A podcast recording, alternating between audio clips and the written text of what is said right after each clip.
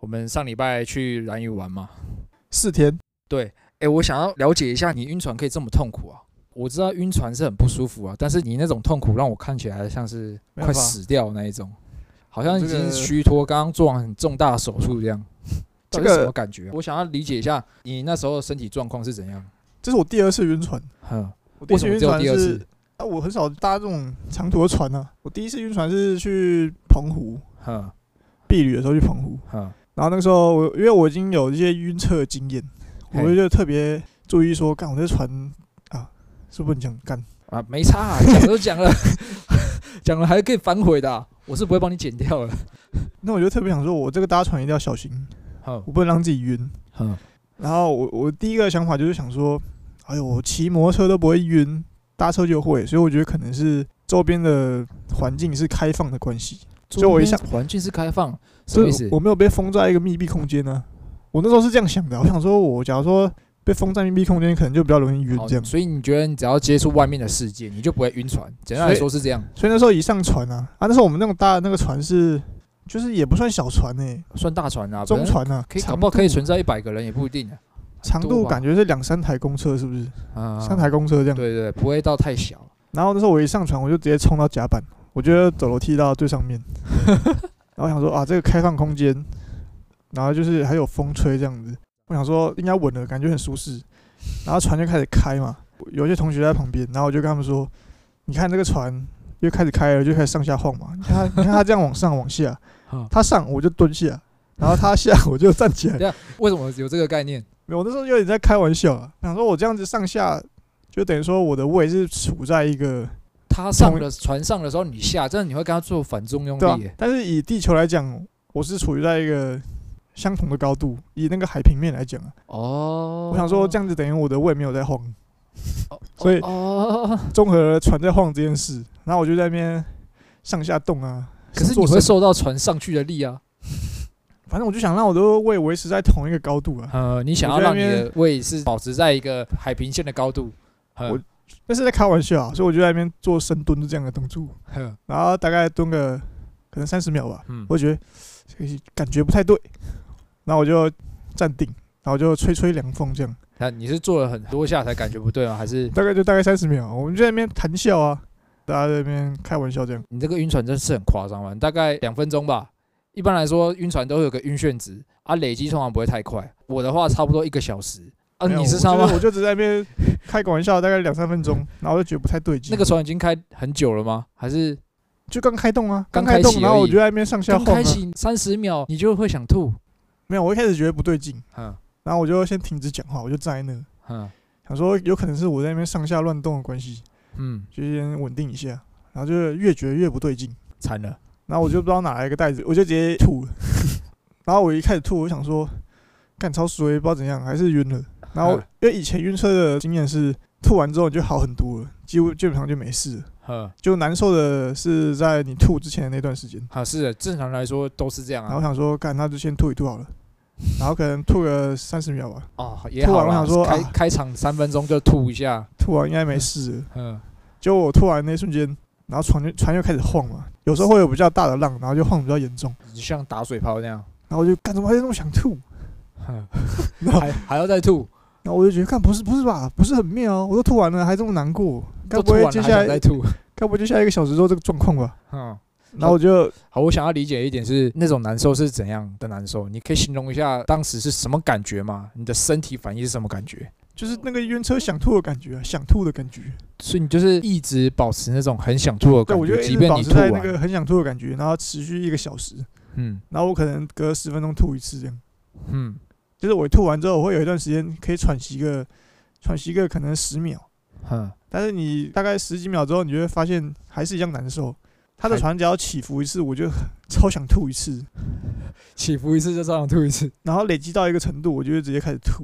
啊，基本上吐了两次，你就吐不出东西了，然后你就会开始还会有想吐的感觉吗？还会啊，但是你吐不出东西而已。船最闹的，然后你累积到一定程度，大概十分钟之后，你就开始吐了，但是你会吐吐吐出空气，吐出空气，感觉就是你的胃一直在压缩嘛，嗯，然后一直压不出东西，压到最后可能还会一点点，哼，就可能五十 CC 的东西。五十 CC 就会涌有点到，像吐痰这样，因为你的是一直在往外排东西的这个动作嘛，嘿。就你的腹部可能在往内压，然后你的那个一点点液体非常少量就会被压到你的喉咙处，哼，然后你就要尽力把它咳出来。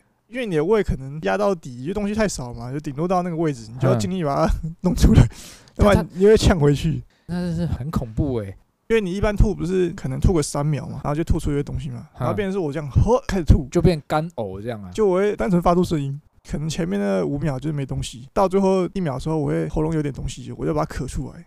哦，用咳的已经不是用吐的了，因为那时候我有一次东西真的太少，我就咳不出来。哦，你一直一直呕吐状态，你会把你所有气体吐掉，哦你也没有氧气，然后你就想要吸气，但你东西又没有咳完，然后你就会你会把你吐的东西这样吸回去，然后你傻小为什么这样？为什么会这样？因为你在吐的时候是没有吸气的，你可能这样喝，啊就是一直处于吐的状态，然，后你的气又吐完了，去吐完，然后你觉得体然后你的内没空气，你要回吸，对，你的肺部现在是没有气体的，然后你就会 回身体机制，然后你就会没有气，你就会想要吸嘛，就 往回吸，你就会把你那个没吐完的东西吸回去，你就会呛，了，师傅气不顺，对，你就呛到。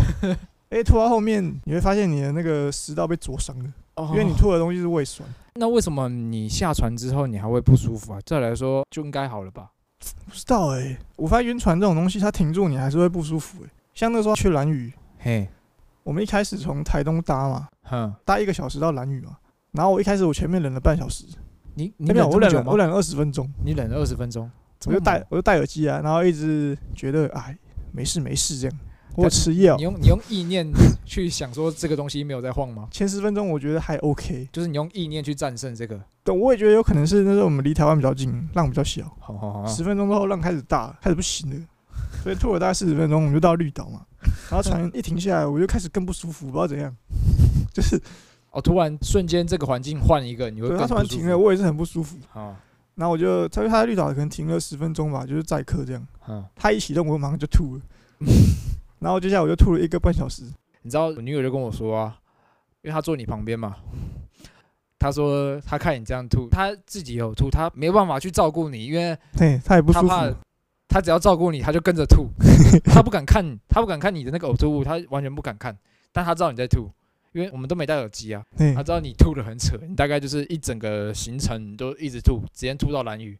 啊，我们其他三个是，我觉得你们都没吐，真的很强哎、就时间睡啦。前一天搞这么晚，一睁开眼睛已经是在蓝屿了，你知道吗？快到蓝屿了。感真的超好哎、对啊，我觉得去蓝屿啊，尽量不要在十月去，这是唯一的。东北季风太狂了，真是没办法。东东北季风真的很狂，除了是十月是淡季啊，再一点就是淡季他们那边没有太多营业，蛮多都先休业，他暂时休息。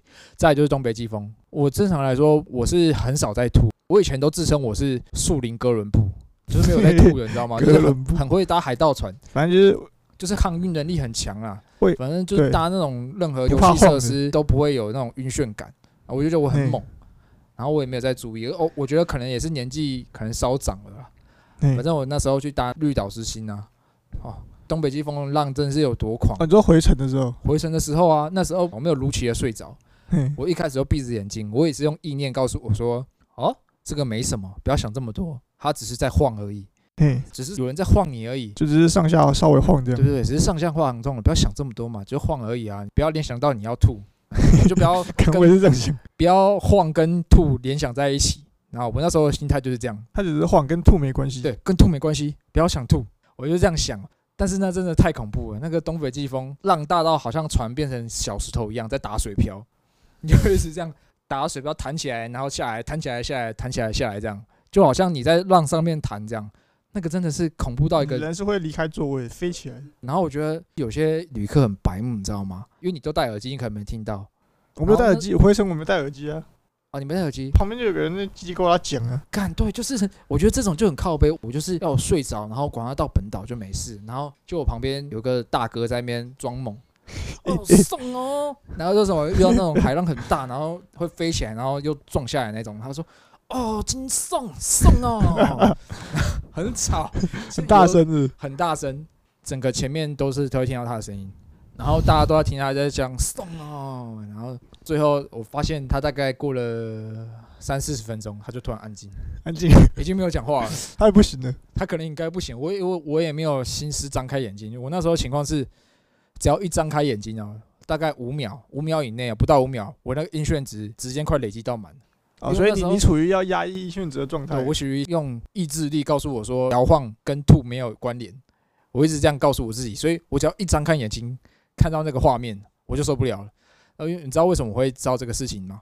那个补票那个船员呢，还要走过来，还要说：“各位注意一下哦，有没有要补票的？”然后我就张开眼睛，我就看了他一下，就是说要补票举手。发现哎，不太对，不太对，我头好痛哦。不行，我就赶快闭上眼睛。但那时候晕眩值已经累积到快满了，然后满了就吐了，满了就吐了，然后我就拿开袋子，就把它袋子打开，然后一直放我手上，然后就一直闭着眼睛，一路上就是这样。自从大哥跟我讲话，我晕眩值直接挤满，一直在呈现一个很不舒服的状态，我就一直想办法入睡，但是我发现我没办法，路途很艰难嘛，你就是想要看到底快到了没，就想要看那个时间，状况稍微好一点，我一只眼睛睁开，然后看那个时间，现在到底几点了？我就发现，我要看那个时间哦。我又想吐，就即便是只要睁开一眼，只要看那个时间哦，我就想吐了。那所以那个浪真的是超大，因为我们那时候回来的时候已经快接近停船的边缘了，它基本上就要停船了。我们回来之后，那隔几天绿岛全部都停船靠！我们搭船前那个民宿的那个小姐还说什么啊？今天浪都没有白浪。靠！我本来搭飞机的，我上船，我这次只有忍五分钟哦，我我就直接吐了。正想，我这边也是要先跟观众讲一下，就是说，其实三枪他是有吃那个晕车药的，对吧？吃，我觉得可能是吃的太晚，不管是吃的太晚还是他提早吃，他完全都没有幸免过这次灾难。你是吃了两个晕船药吗？吃什么春不老用喝，又喝那个不知道什么什么晕船神器，晕船神器，然后跟那个一般的那种去康斯美可以买到那种晕船药啊，而且我还提早超久吃哦，提早一个小时多吃。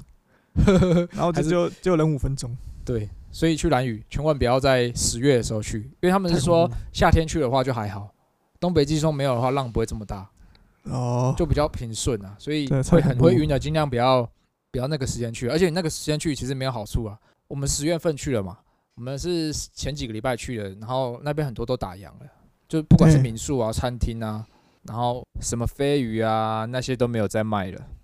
哦，对啊，很多店都没有开啊，对吧？蓝屿，蓝屿啊，我就觉得它除了会晕船之外，其他我觉得都还不错。像它的自然风景啊，很推，我觉得蓝屿很推。我觉得我们会喜欢的点是它的自然环境还没有被开发的很多。像有些离岛的景点是它已经开发过了，澎湖啊，对，澎湖它是开开发的比较高度开发的外岛，对对对，它是开发的比较完善一点，就是它生活是比较便利一点。啊，蓝屿那边是它的开发完整度还没有到这么够，对吧？而且我们去的时候人少嘛，这个你就觉得是一个很原始的岛屿，很棒。对对对，而很酷的点就是，你走在路上，你就会看到很多羊，他们野生动物都会在路上乱走，对，过马路什么的，一整群的山羊，他们在路边吃草，吃草啊，过马路啊。他们有一个很酷的行为，他是怎样？他们会站在那个超陡峭的岩壁上。哦，你说站啊？对对，他是不是会站在群那边吃草，对不对？对，非常高，超高，那个就是你站在那边有可能会摔死的那种。就是你，你这样从下面往上看，它是一个小点，然后他站在，哎，他不是站在平面上哦，是站在一个非常陡峭的一个峭壁上。对，那个是算峭壁了嘛？对啊？他就站在峭壁。嗯，你知道为什么他会爬这么很高的地方啊？他这个习性到底是怎样？而且我们真的是去了那个景点。不不是其他地方都有草原吗？为什么他们要非要在这个你可能失足一步就摔在水里面的那个？他们就是因为要站到那边吃草，站到很高很斜的这个地方去吃草。对啊，明明就有其他地方有草，在搞什么？而且风超大，我光 光是在陆地上那个风大到就快站不稳了。然后我们要在那个他们在一个超危险的地方，会不会那边的草比较好吃啊？草可能长得比较新鲜吧，然后没有被踩过，我在猜应该是这样。可能越高，然后。越斜的地方草比较好吃，不知道。而且山羊好像看到人都不会跑的，不会啊，你离它很近，它也不会怎样。你就一直有靠近它的这个意图，它就会慢慢的退开。对，它好像也不会攻击你。但是我看到有人被山羊撞，哎，影片啊，走路还是骑车？他骑车的时候，然后山羊要过来撞他，山羊就追着他跑，不知道怎样，他就惹到他，是不是对他丢东西我不？知道啊。然后当我们去的时候，山羊其实是蛮怕生的，他们聪明的，下雨的时候他们会躲雨，对吧？他会躲在屋檐下，躲到那个凉亭下面啊，或者是那个小摊贩的那个车子里面，或者躲在山洞下。各种躲，就是他会躲在各个文明的地方。刚刚不是说十月的时候是淡季嘛，对啊，大家都修电的嘛，就很多摊贩，他就躲在那个小摊贩的餐车旁边。然后躲在小摊贩的餐餐车里面或者餐车旁边。我看他有，我早上起来的时候看他超屌，有一个卖珍珠奶茶的，然后他直接是站在那个卖珍珠奶茶的餐车上面，他直接站着哦，站在上面，好像要卖珍珠奶茶一样，挂羊头卖真奶。而且我觉得那边的羊，你一开始看到你会觉得很稀奇，但后面真的是看腻了，对不对？后面真的太多了，太多了，多到已经很腻了。你就会习惯它在你的生活的周遭，没错，超多只，有一只羊角超大哎、有几只羊角都会是那种很弯的那种哎、那种看起来很就是强哎、感觉是什么头目哦？喜欢山羊可以去看看啊，因为据说那边的山羊是他们原住民以前的先人啊有养羊，然后最后就放羊了啦。他们就是为了要吃，哦，为了吃羊肉养的，对，然后之后他就放羊，然后一直繁殖，他们就自己繁殖，他们越来越多。然后越越来越多啊，就变一片一片这样。所以他们现在吃羊肉，可能也是抓那个路上那种羊吗？可能是吧？听那民宿大姐讲的，他们好像都是有人养的吧？就是路边乱走那些羊，是啊，都是有主人的。他可能想要吃的时候就去抓一只这样。啊，他不会走远了吗？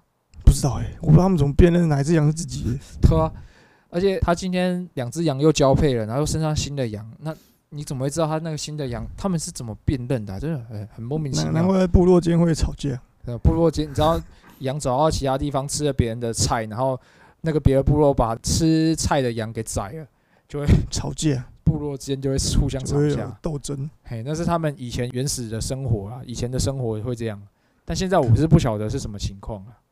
总之，这是我们体验了他们当地的文化。还有很很多狗啊、猫啊在路上乱跑这样，哎、他们狗都超瘦哎、对啊、很多流浪狗哎、他们狗现在就是这种自己到处觅食的，没有人喂的，而且他们狗都很友善、欸，我不知道为什么不怎么会叫哎、不怎么会，他们因为有些狗你喂它吃东西，但是你要想要摸它的话，它会凶你，它会以为你在你你要抢它食物，食物啊，对不对？它它可能会攻击你，会咬你。它在觅食的时候，它不希望别人碰它，但那边的都不会那。边狗应该都很常接触人，是是对对对对，哦，但是这一点，如果有人去蓝屿的话，你也不要轻妄尝试，因为我们可能只是遇到的狗，它刚好比较性情温驯一点，而、不是说每只狗都这样哦，所以我们要保证，对吧？不要不要乱摸不要不要乱摸好了。而且在旅途中，我们不是看到很大的洞穴吗？那个天然山洞就是是他们祷告的地方吗？嗯，感觉是跟宗教有关联的。对啊，因为其实我们没有做那种我没有去做功课啊，深 入的研究不知道，它是什么。因为我们只是看它这个地方天然的，然后这个洞穴很酷而已。我不知道，哎、其实我不知道是不是天然还是他们挖的啊、我觉得天然的吧，你人挖这么，因为它里面很高哎、感觉有两三层楼高哎、那欸里面很高的。但是天然的洞穴可以是一个 U 字形，然后进去，然后还可以从另一个地方出来哦，这么酷，有这种那有可能部分天然，部分人挖的。对啊，我觉得不可能是纯人为的，哦，不可能是纯人为，就是你觉得这个太耗时了，而且他们又不算是一个高度而且挖开发的地方，那干嘛没有意义啊？挖这么高没意义哈、就是你要洞穴的话，不用挖这么高啊，对啊那可能是天然的。那天然那很高哎、如果喜欢很大的洞穴的话，可以去去看。想要被大自然给震撼到的话，那洞穴真的蛮大的，不小哦。然后那个洞穴在靠海边的有一个山洞，你可以走进去，然后它会从另外一边出来。对吧、很好找，你主要大路上面就会碰到。基本上你环岛路上一定会经过，因为它特别明显，因为它洞特别大。那我觉得蓝屿它最着迷的地方就是海洋生态，对吧、很干净。很干净。哎，但是我们去有一个秘境，它其实有点垃圾，哎，呃，那嗯叫，什么？一点点。啦，没有到很多啦，冬青秘境，就是有一些塑胶的一些瓶罐对啊吧，不知道是哪个白木丢的。就是我觉得要清掉应该就可以了，没有到很很脏啊，就是一些对大型没有没有到很脏，但是我觉得，因为现在大家不能出国嘛，大家都跑离岛，然后多啊离岛一多人，就会出现这种很奇怪的状况，总会有那种不遵守。人多难免，一千个人丢一个就留在那边了。对啊，就是会有那一些很奇怪的人，自私，就是要硬要这样丢的。不然你看那个海域其实是很完美的。蓝屿它主要浮潜的地方有三个嘛，狼岛秘境、跟东青秘境。啊，我们那时候在浮潜，不就是去这两个？然后我看到乐色就是东青秘境嘛，对，就那边有一两个塑胶啊，这样。啊，我们那时候是没有下去捡啊，因为我们那时候还没有要下水。你不觉得东青秘境的构成很神奇吗？对，我们如果在主要道路上面骑的时候，你根本不会看到那个秘境，对不对？哦，它是低于你那个马路的平面的。对，它是低于马路的平面，你不觉得它整个自然的结构很酷吗？对吧？它有点像是一个裂缝，对，裂进来你的陆地，然后水就流进来。你走到那个石头上面，你还要往下爬，有有点像一个小峡谷这样。对，有点像下面是海水。其实没有这么夸张啦，但就是你要往下走，走到下面就有沙滩，然后有水，超酷。东西秘境啊，我觉得如果你是想去拍照，也是可以去拍。对，其实你应该去蓝屿那些必去的景点，应该都会去到，因为蓝屿真的不大。对，蓝屿其实不大啦，但是还不错，那边浮潜还蛮好玩的。但是其实我比较推大家淡季去，因为你人多的时候去，你那些秘境一定超多人。哎，就我们那时候去的时候只有两组人吧。那我们去的时候最多人的时候好像就有不到，就是可能十大概十个人。对啊，但是最多。你在旺季的时候一定超多，一定会变得很很难玩。各各个石头上都有人攀着，对啊，就变很像没有着陆点，就变没有那么自然的感觉。他们那边的珊瑚是真的还活着哦。它不是珊瑚礁，而且离你很近哦。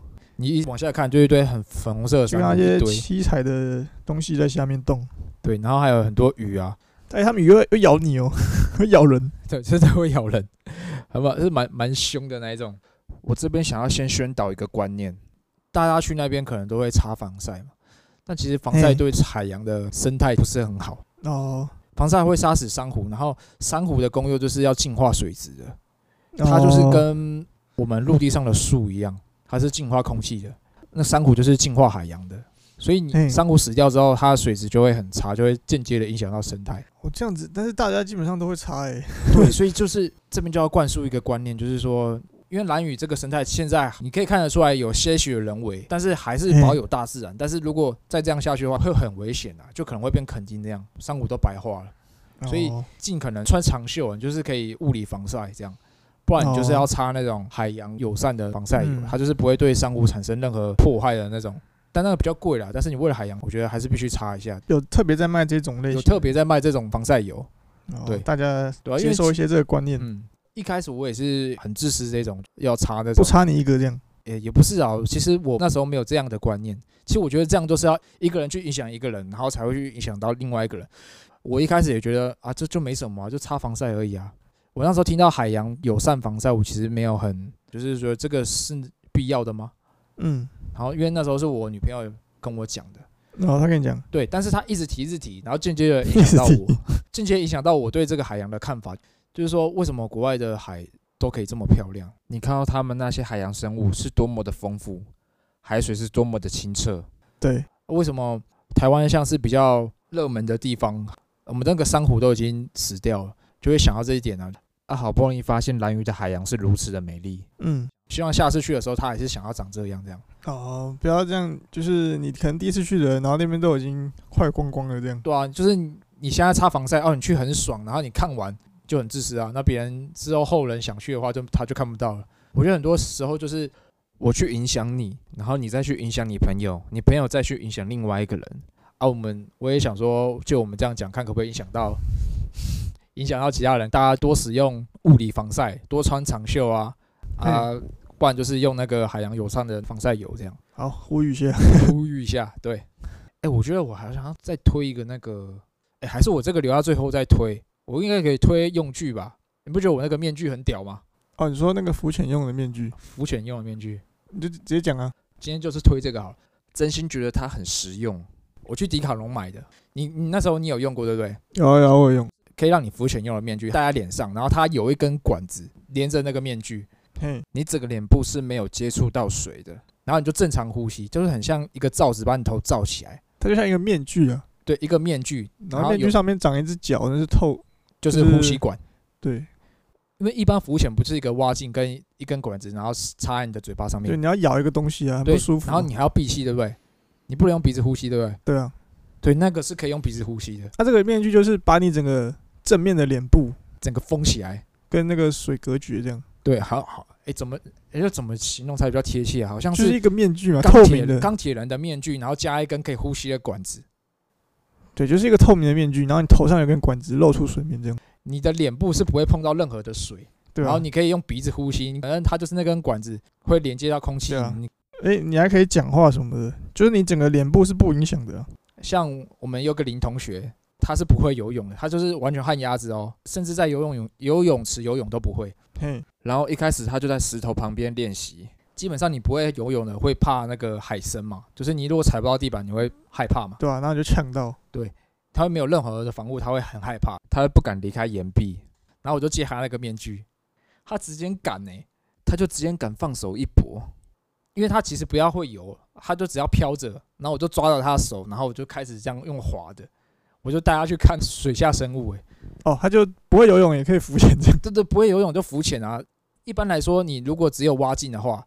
你会呛到嘛？一紧张，你可能就鼻子就吸到水，还是还是你就喝水嘛？因为他那个就是直接把水隔绝了，就是你鼻子呼吸、嘴巴呼吸都可以。对对对，那很酷啊！所以他就完全不会紧张啊，就可以亲眼看到对啊珊瑚啊什么。我就这样子带着他，他也没有，他也就是带，他就飘着不动。我用用滑的，然后带着他这样，超酷。推那个不是很便宜吗？很便宜吧，五百块吧。不错，如果想要自己浮潜的话，我觉得那个可以买，很推很推很推。好，我这个今天这一集节目就是推这个。蓝屿它虽然很美，但它相对少人去。我觉得最多人去的离岛就澎湖吧。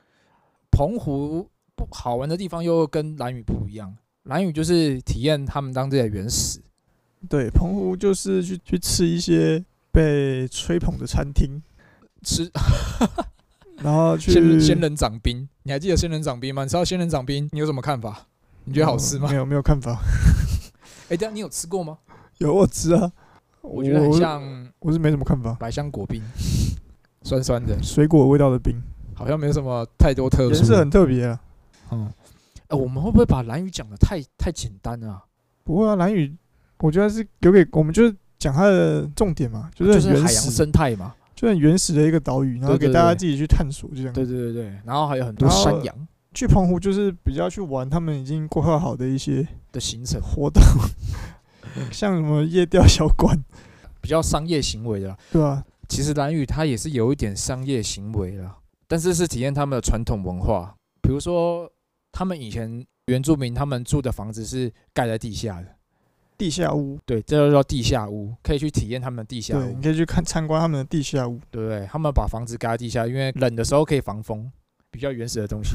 对，一些文化很酷。然后也可以去吃飞鱼饭，对，飞鱼烤飞鱼，烤飞鱼啊，或者是飞鱼炒饭啊，炸飞鱼，每什么东西都有两步都有飞鱼啊。飞鱼可以套到任何东西上面，甚至章鱼烧。对，飞鱼卵章鱼烧，对，飞鱼卵香肠啊这种，还可以去穿丁字裤，体验他们的当地的文化。传统服饰还有很还有很多东西可以体验啊。对啊，对，就是你要自己去问当地的一些居民，不要吝啬社交啊，就是他们其实对啊，他们很愿意分享啊。对，没错，他们当地居民都很友善，对，其实都蛮友善的，对啊，很想要让你认识这个岛上的文化，就是他们当地居民都是这样。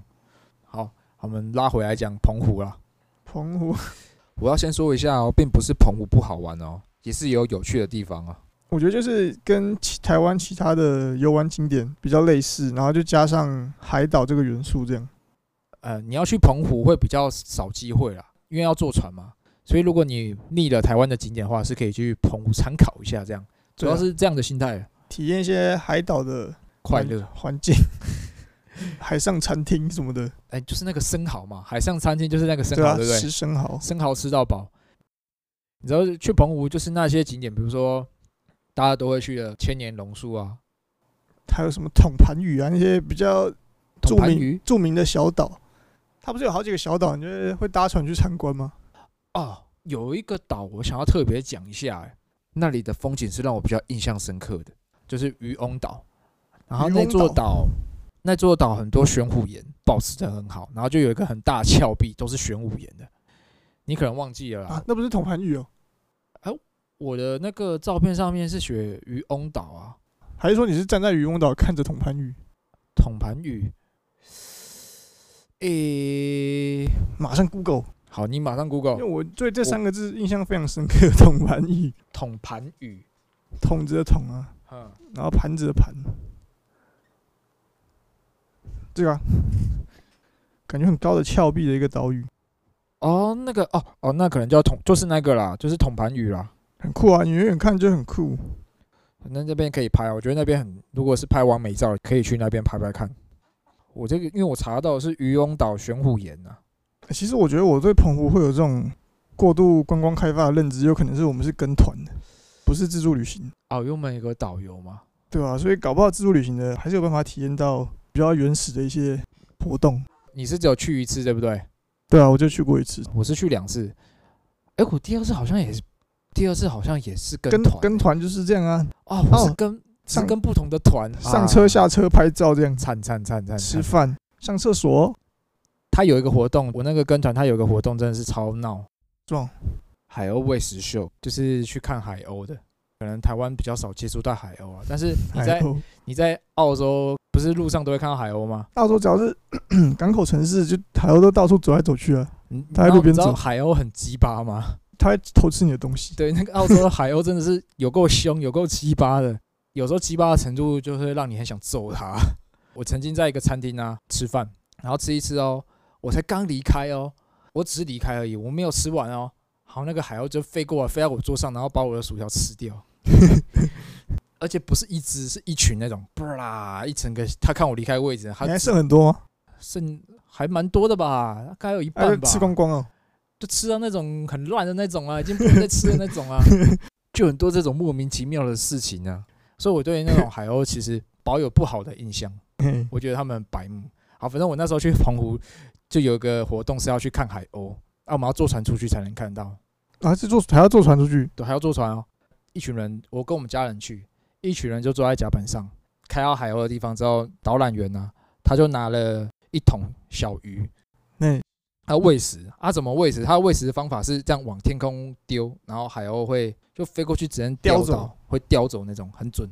哦，然后我本来就对海鸥其实已经不稀奇了，因为我已经看习惯了嘛。在澳洲走到哪边都可以看到海鸥啊，是一个个值得去观赏的对东西。不是一对。然后我们还特别为了安排这个行程去看，然后反正说其他人没看过，我就算了。但那悲惨事情就发生了，有几只鸟他妈会拉屎，然后因为很多只嘛，看那个很恐怖诶，整个是屎水，你知道吗？然后我那时候没有撑雨伞啊，我半脸整个中弹，真真的超衰啊！我就很多吗？很很多啊，从我的头发到我的右脸颊，到我的衣服裤子，全部中弹，我整个超不爽。然后我是 我表情就很臭。然后我啊我姑姑，因为我一个姑姑那时候没有在我们这边，她转过来哦，她说：“哎、你被大便踢到了。”然后一笑，然后看我不爽，她就马上尴尬了，呃，他们也不敢笑。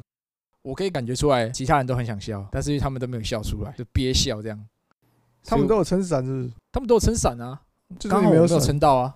所以。刚刚我可能有半边是露出来的 啊，它是什么？白色的，是不是？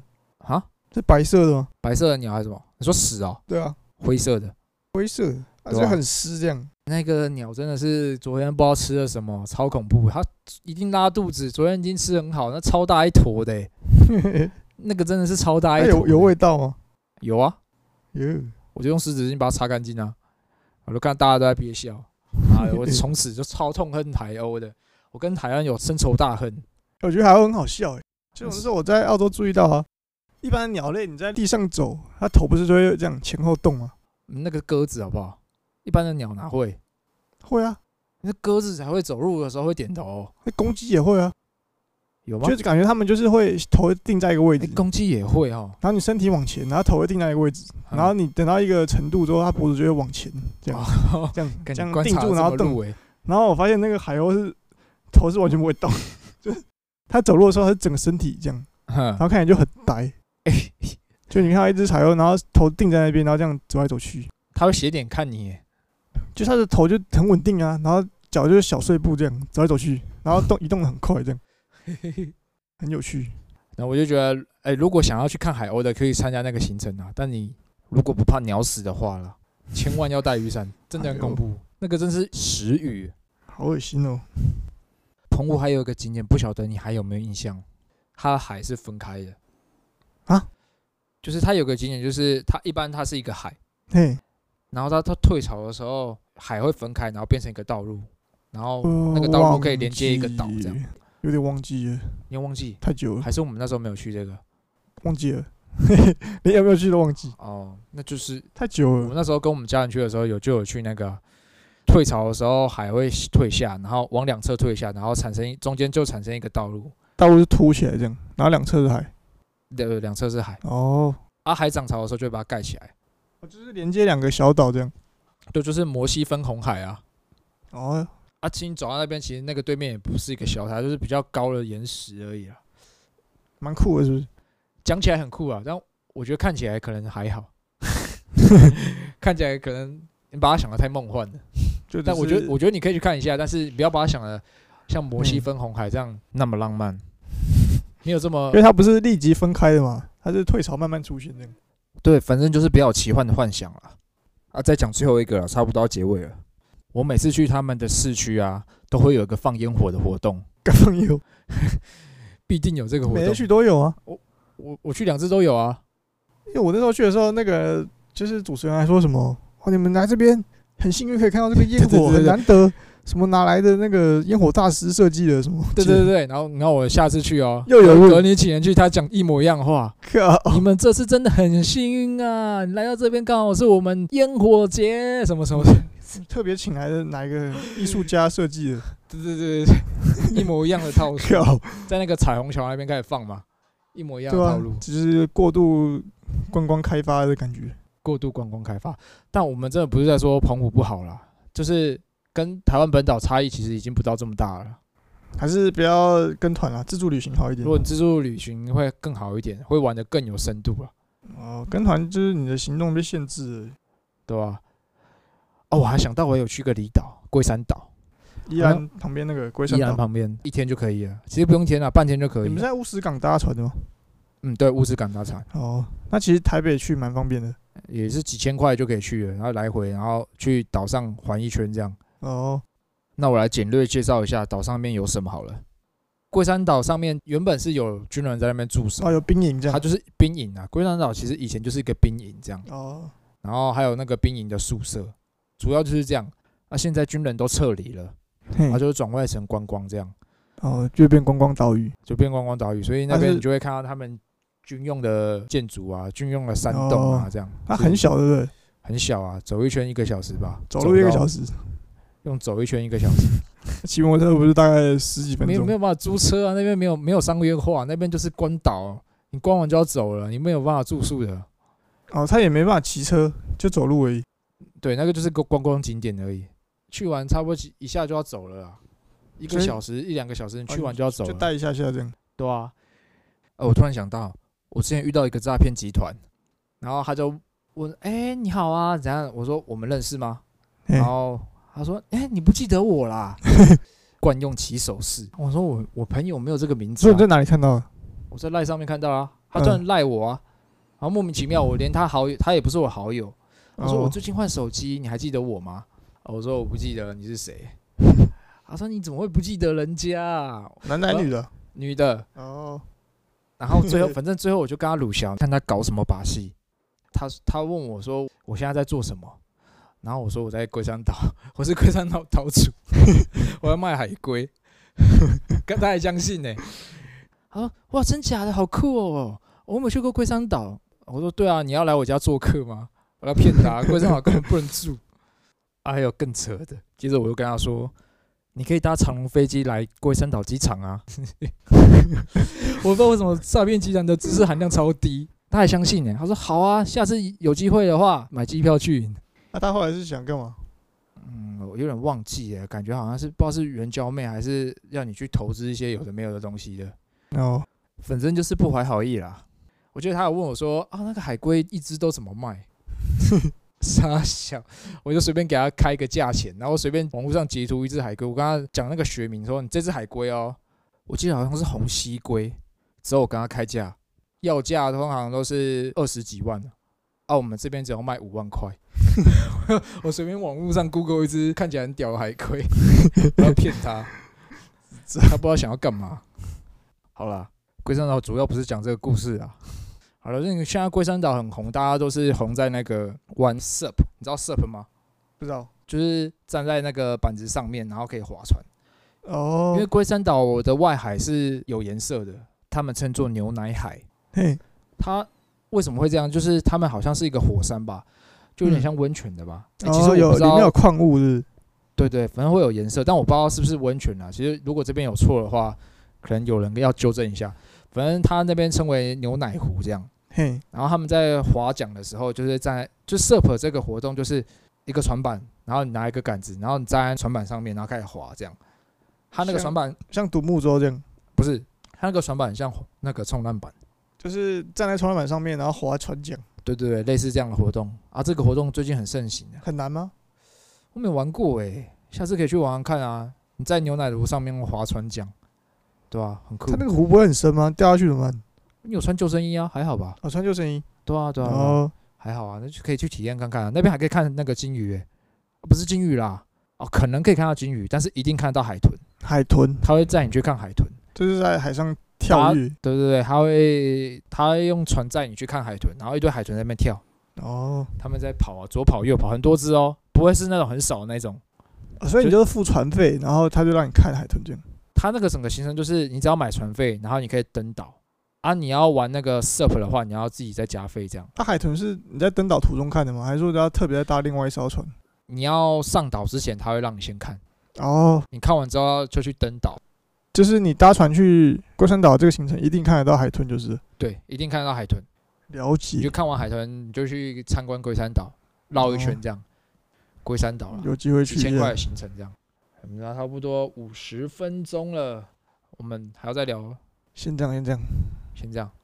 OK，好，感谢收听，那就这样喽。OK，拜拜，拜。